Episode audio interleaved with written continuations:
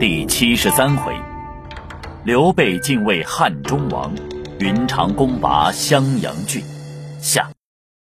且说刘备令魏延总督军马，镇守东川，率其余百官回成都，一边派人建造宫殿、馆舍、亭幽等建筑，一边广积粮草，多造军器，以图进取中原。细作探听到曹操结连东吴，欲取荆州，随即飞报入蜀。刘备忙请诸葛亮商议。军师，刚才探子回报说，曹操勾结孙权，水陆并进，共图荆州。此事该如何应对啊？主公勿忧，我已料到曹操有此谋。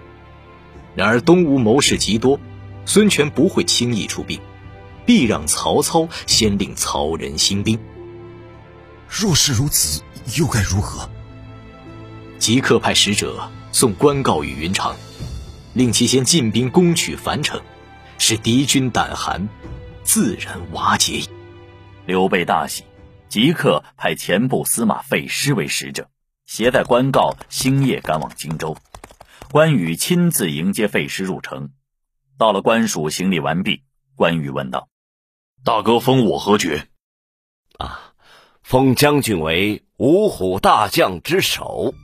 五虎将都有谁？”“将军你。”还有